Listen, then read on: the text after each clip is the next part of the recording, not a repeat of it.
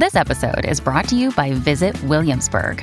In Williamsburg, Virginia, there's never too much of a good thing. Whether you're a foodie, a golfer, a history buff, a shopaholic, an outdoor enthusiast, or a thrill seeker, you'll find what you came for here and more.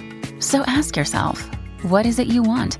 Discover Williamsburg and plan your trip at visitwilliamsburg.com.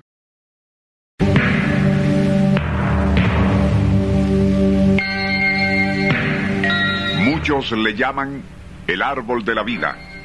Y es indudable que se trata de una de las creaciones naturales más útiles que existen. Casi todos los árboles dan frutos una sola vez al año.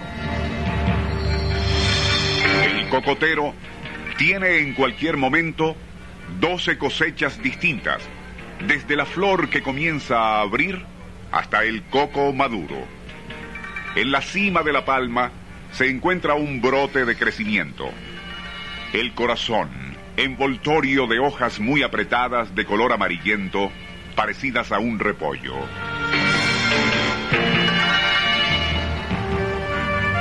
Igual que el hombre, esa palma tiene solo un corazón.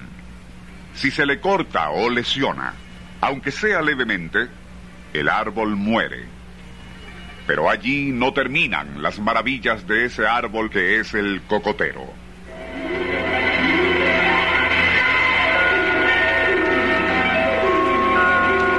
Nuestro insólito universo. Cinco minutos recorriendo nuestro mundo sorprendente.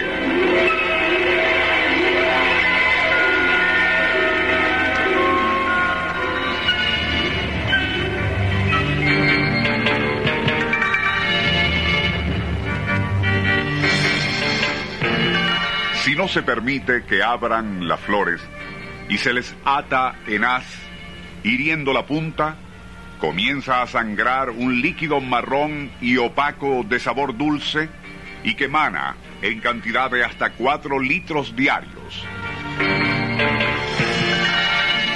Al hervirlo, se convierte en un almíbar que luego cristaliza para formar azúcar sin el menor sabor a coco. Si este jugo se deja quieto, fermenta enseguida y se convierte en una cerveza fuerte con grado alcohólico del 8%. Si a esa cerveza se le deja unas pocas semanas más, se convierte en vinagre de muy buena calidad.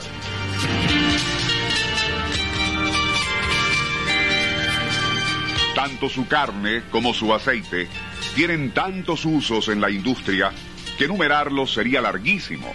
Y solo bastaría mencionar que por ser rico en glicerinas y otras sustancias complejas, se encuentra en champú y jabones, en cremas de afeitar y pastas de dientes, lociones, lubricantes, fluido hidráulico, helados y plásticos.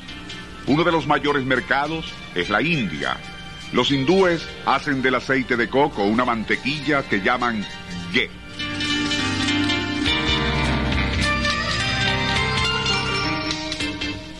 También de la India, antes noticias acerca de las insólitas propiedades de la leche de coco.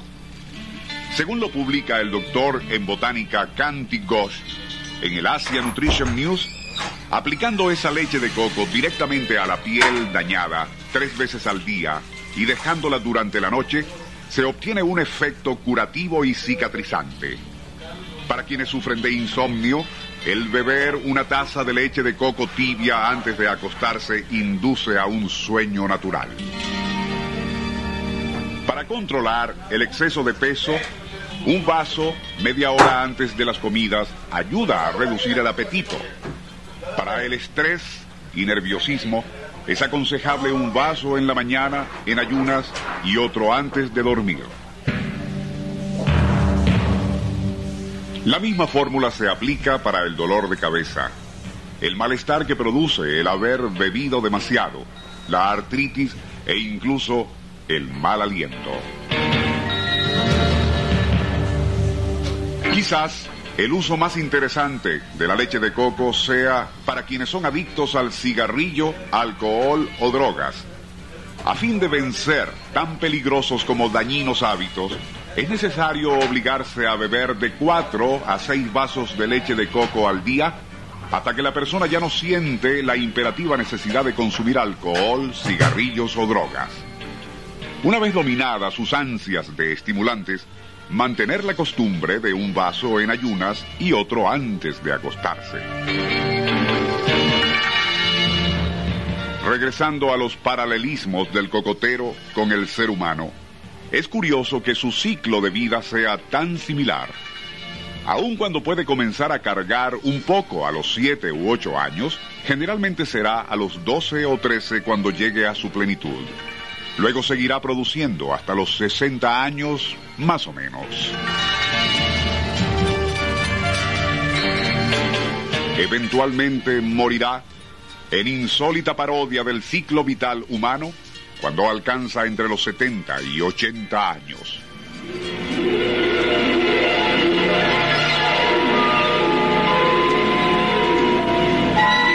Nuestro insólito universo.